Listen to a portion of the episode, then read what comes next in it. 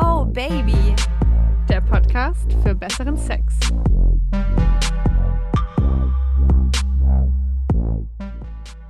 Hallo meine lieben Sexhäschen und willkommen zurück bei Oh Baby, dem Podcast für besseren Sex. Ich bin Josi. Und ich bin die Leo. Und es ist hier gerade eine mega Premiere. Du, du, du. Wir sehen uns nämlich gerade zum ersten Mal seit Corona live und sind im selben Raum für diese Podcast-Aufnahme. Ja, wir feiern es mega. Was haben wir uns vermisst? Wir sitzen uns live echt und in Farbe gegenüber und trinken, schon mal Wollen wir Prosecco. mal anstoßen? Cheers. Ich hoffe, das hört ihr jetzt da. Das hat nur deswegen keinen so einen schönen Klang, weil da ganz viele Früchte drin sind in Ja. unseren ähm, Sektgläsern. Josi hat sich richtig Mühe gegeben, aber wir müssen uns jetzt mal Mühe geben, wieder kein Quickie zu machen, der eine halbe Stunde geht, ne? Ja, ich, ich beeile mich. Ich mach schnell. Wir haben nämlich eine Zuschrift bekommen von einer Hörerin, die eine Frage an uns hat. Soll ich sie mal vorlesen? Bitte. Ich lese sie mal vor. Hi, ich hätte eine Frage an euch. Vielleicht auch eine Idee für ein Quickie. Du hast es geschafft. Geile Idee, gute Frage. Und zwar würde ich mich freuen, wenn ihr mal was sagen könntet zum Thema Bewegung beim Sex. Insbesondere auch, wie man sich als Frau bewegen kann in verschiedenen Stellungen.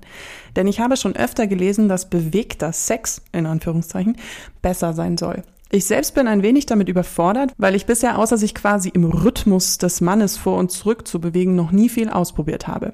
Ich habe mal von der sogenannten Beckenschaukel gelesen und das auch mal versucht irgendwie umzusetzen. Aber irgendwie kam dann der ganze geschmeidige Rhythmus durcheinander.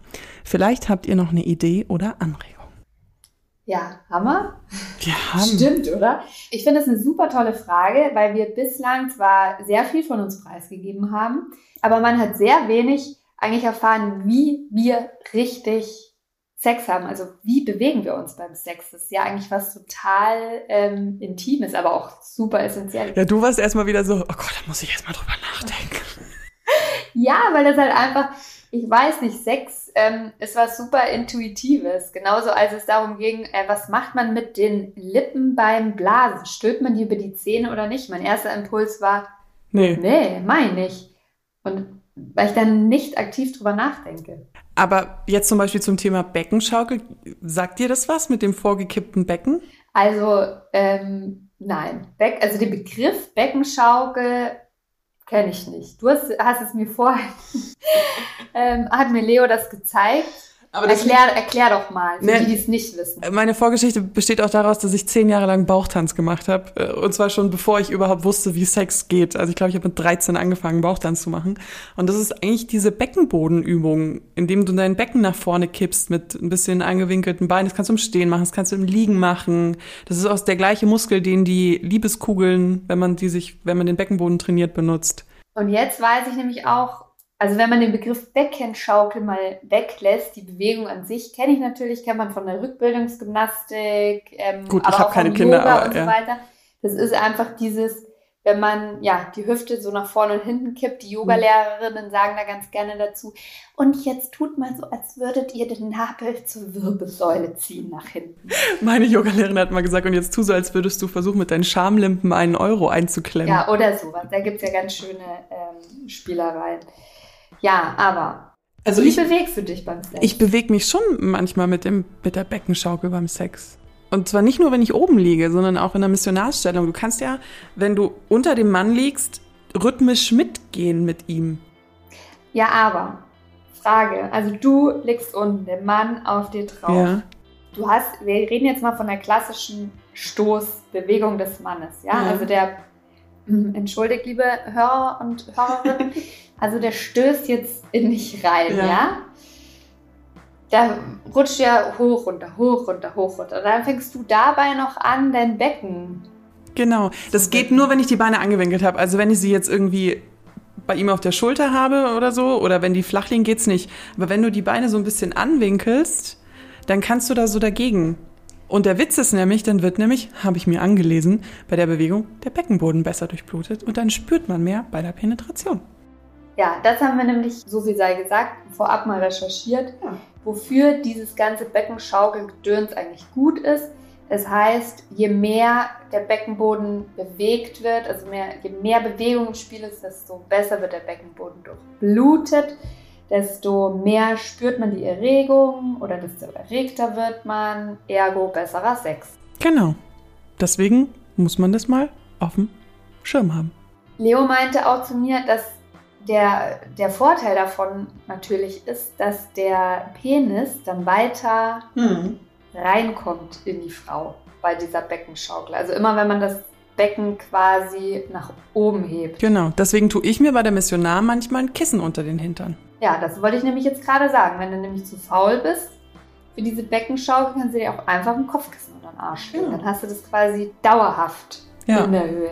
Dann kommt der Mann weiter rein und du hast mehr Befriedigung. Aber das ist echt total witzig, dass diese Frage kam, weil ich habe mir noch nie, noch nie ernsthaft darüber Gedanken gemacht, wie ich mich beim Sex ähm, bewege. Und ich finde das, ich weiß nur von früher, es hieß immer so bei so schlechten Witzen, ja, die lag da wie so ein toter Fisch. Mhm. Also jetzt nicht, Sag jetzt nicht, dass du da liegst wie ein toter Fisch. also nein, stopp, stopp, stopp. Das, das hat jetzt niemand über mich gesagt, aber das hieß es halt immer Ja. so. Also wie so ein Brett oder so. Ja, also wie so ein Brett oder wie so ein toter Fisch. Äh, äh. Es war dadurch schon irgendwie klar, okay, man bewegt sich natürlich auch ähm, und ist nicht nur äh, empfangendes Loch, sag ich mal.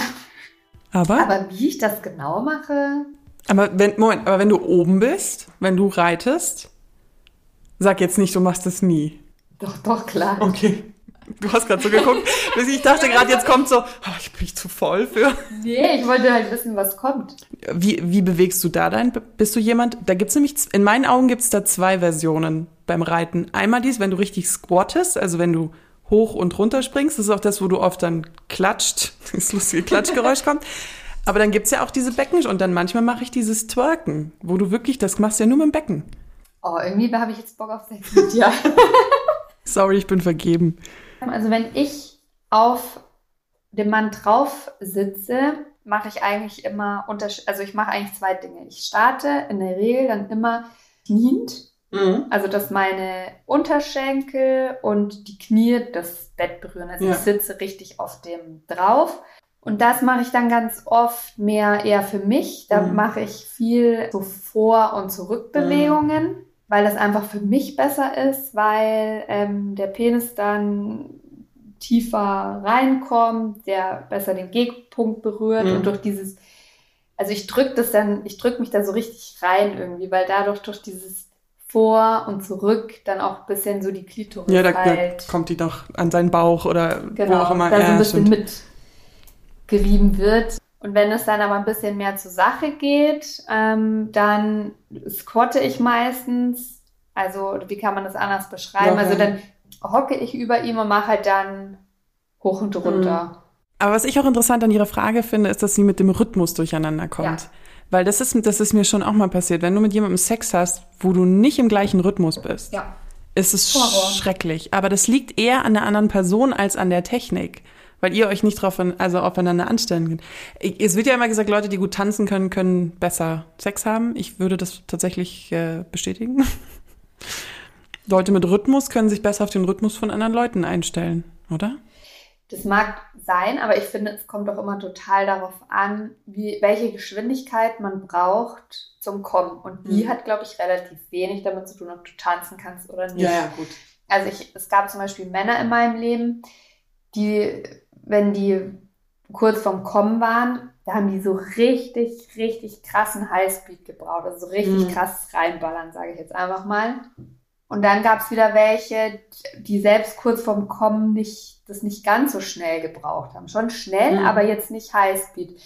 Und da muss man halt irgendwie in Sync sein oder auch ein Gefühl für den Mhm. anderen dann haben und hoffen, dass es irgendwie passt. Aber das kriegst du ja nur, indem du die Person beobachtest. Und das kann man aber auch bei einem One-Night-Stand, wenn man die Person jetzt nicht so gut kennt. Ja, aber man merkt doch, ich finde, wobei ich finde, ähm, wenn ich es mir recht überlege, den Vergleich mit dem Tanzen gar nicht so verkehrt, weil es geht ja, es ist auch immer, wer übernimmt die Führung zum Es Beispiel. ist nonverbale Kommunikation. ist der Mann happy mit der Rolle, dass er eher der aktivere Part ist, der das Tempo vorgibt? Ähm, oder reißt man das Zepter dann wieder an sich und Mhm. bewegt sich quasi dagegen, um sein Tempo durchzudrücken. Also das ist ja eigentlich, das ist wie beim Tanzen. Und ja, es ist so, das stimmt schon, wenn man jetzt ähm, die Stellung wechselt oder die ganze Zeit sich nicht so viel bewegt hat und dann auf einmal anfängt, sich zu bewegen, dann kann man den anderen schon krass aus dem Rhythmus bringen. Vor allem Orgasmen sind ja, da geht's ja ums Konzentrieren. Wenn ich gerade kurz vorm äh, Kommen bin und der Mann dann irgendwie was anderes macht und meine Konzentration rausholt, dann ist bei mir auch Also was kann man sagen? Insgesamt ist eigentlich Sex einfach auf den, schon auf sich selber gucken, aber auch ein gutes Gespür dafür haben und aufmerksam den anderen Mhm. wahrnehmen. Also wie bewegt der sich, was gefällt dem und in Und einen Rhythmus kommen. Beckenschaukel, aber trainieren, weil sie hat nur Vorteile bei einer Frau. Und zwar, Naja, bessere Durchblutung, besserer Beckenboden, besserer Sex, besser alles. Also es gibt keinen Grund, seinen Beckenboden nicht zu trainieren und sein, seine Beckenschaukel. ja, aber die Frage ist jetzt natürlich, musst du deinen Beckenboden während dem Sex trainieren? Unbedingt. Nö, aber diese Bewegung ist ja schon hilfreich. Übrigens, das fällt mir jetzt noch ein. Jetzt habe ich Angst. Leo, machst du das beim Sex, ähm, egal in welcher Position, dass du deinen Beckenboden aktiv anspannst und entspannst? Sie nickt. Mhm. Sie denkt immer noch, wir sind beim Film. Also, Moment, Moment, Moment. Ich habe auch gerade getrunken, richtig unprofessionell. Ja, mache ich. Ähm, das spüren auch die Männer tatsächlich, wurde mir mal gesagt. Great. Ich habe nämlich Das ist doch nie Doch, doch, ich mache das nämlich. Ich mache das, ähm, das ist tatsächlich eine Sache, die ich, die ich immer mache. Das ist keine sichtbare Bewegung, aber ich mache das beim Sex, dass ich meinen Beckenboden anspanne und manchmal wieder ein bisschen lockerer Mhm. mache. Also nur angespannt hält man in der Regel jetzt Nee, das ist zu anstrengend. durch. Und es geht ja auch um diese Variation. Aber bei mir sind es die gleichen Muskeln, die sich beim Orgasmus anspannen. Der Beckenboden, Ja, eben. diese Kontraktion. Genau, und das, das kannst du ja so machen. Ich mach's gerade. Die berühmten Kegelübungen Ja. nennt man das. Aber um auf die, die, die Ausgangsfrage von der lieben äh, Zuschreiberin, ich, ja, der Becken, also ja, es ist wichtig und sie sollte sich damit beschäftigen und sie sollte das einfach mal ausprobieren. einfach unterschiedliche Bewegungsabläufe, Geschichten mit der Hüfte, Kreisen, hoch, runter, vor und zurück, ähm, einfach ausprobieren. Vielleicht den Partner mal vorwarnen, nicht, dass er sich erschreckt und wundert, was macht die Frau? Oder Ja. bist du Überraschungseffekt? Also weiß ich nicht, wie. Ich bin ja eh immer für Kommunikation, Mhm. Kommunikation, Kommunikation. Aber wenn man da jetzt nicht so einen guten Kanal hat, darüber zu reden, ähm, einfach mal machen und gucken, was passiert. Also ich meine, ich finde ja auch, wenn man jetzt in einer Beziehung ist und hier und da mal ein bisschen was verändert und dann ist es halt nicht so geil, ja, so fucking what? Mhm. Also dann hat man am nächsten Tag halt Wird mal was anderes Ja. aus oder ist back to the usual. Also. So, jetzt haben wir eh schon wieder überzogen. Wenn ihr wüsstet, wahrscheinlich kriege ich jetzt voll den Ärger. Wenn das Mikrofon aus ist, verkloppe ich sie. Dann sollst mir den Arsch. Nein. Ihr könnt, oh Baby, natürlich, jederzeit abonnieren und uns einen wunderschönen positiven Kommentar dalassen. Ihr könnt uns auch auf Instagram folgen, da findet ihr uns einfach unter Oh Baby Podcast einfach durchgeschrieben. Ihr könnt uns natürlich auch auf dem Handy schreiben, da haben wir WhatsApp und Telegram und Josi sucht gerade ganz angestrengt die Handynummer raus. Panisch! Suche ich die Nummer. Das ist, jetzt holt mal alle noch schnell einen Stift zum Mitschreiben. Die 0176 344 01664. Und nein, ich spare mir den Disclaimer diesmal, ob der Bilderanforderungen und so weiter, weil ich glaube, ihr habt das jetzt raus. Und da könnt ihr uns aber immer gerne Themenvorschläge, Probleme, Themen für ein Quickie schicken. Wir sind ganz ohr. Ihr lieben Sechshäschen. Ich wollte gerade sagen, du musst noch deine, Ja. deine Puschelverabschiedung machen. Liebe Sechshäschen, es war mir eine Freude. Haltet die Ohren steif. Bis zum nächsten Mal. Bis nächsten Mittwoch. Tschüss. Bye! Oh yeah.